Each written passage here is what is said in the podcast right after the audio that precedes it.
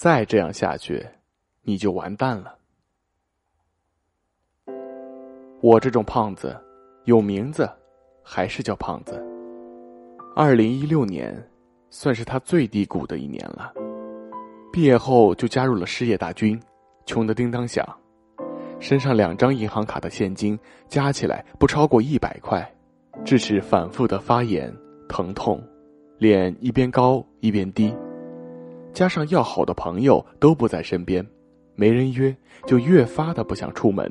天天北京瘫，汪先生下班回来，心疼他就会带他出去觅食，等牙齿好转一些，就会不停的吃好吃的，会接连吃好几天的烤肉、自助餐、汉堡王，导致一个暑假过去，他的体重比去年飙升了十三斤。等到他醒悟过来，已经晚了。十三斤虽然不能改变他的世界，但确实能时时刻刻影响着他的心情。去年买的裙子穿不上了，就算穿上了，也是虎背熊腰，背后的肉一坨一坨，像老太太脸上的皱纹。原本就不太小巧的脸蛋，变得更加厚实了。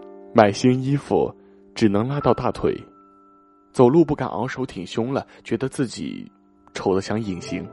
皮肤像大油田，涂多少遮瑕膏都无济于事。最主要的是，脸胖了之后。特别的费化妆品，费钱，这些都是胖给他带来的后果。知乎上一直有人在分享，女孩由丑变美是个怎么样的感受？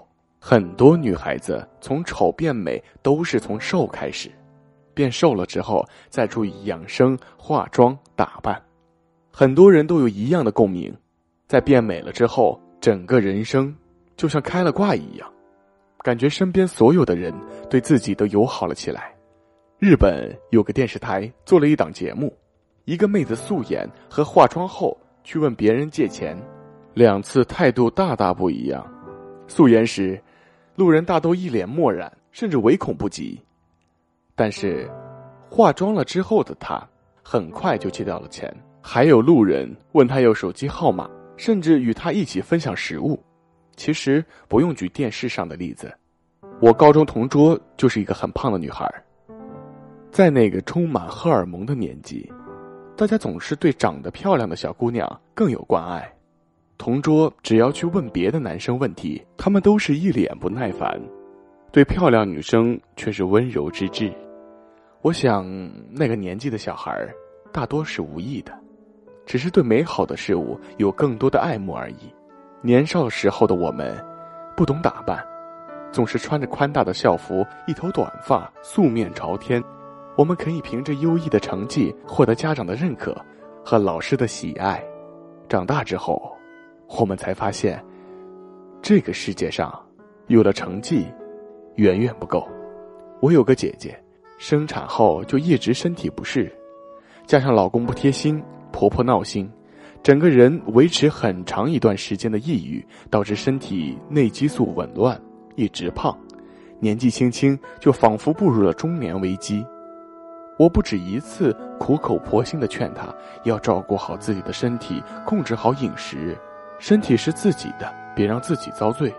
她总是边掉眼泪边向我吐苦水，向我诉说她所遭遇到的一切不愉快。胖了之后的她。再也没有以前那么乐于打扮。头发总是乱糟糟的，身上的衣服也总是皱巴巴的，整个人一直愁眉苦脸。虽然为他的遭遇感到心疼，但也对他很无奈。每个人都会遇到不如意或者不美好的事情，但是能把自己拉出深渊的，应该只有自己。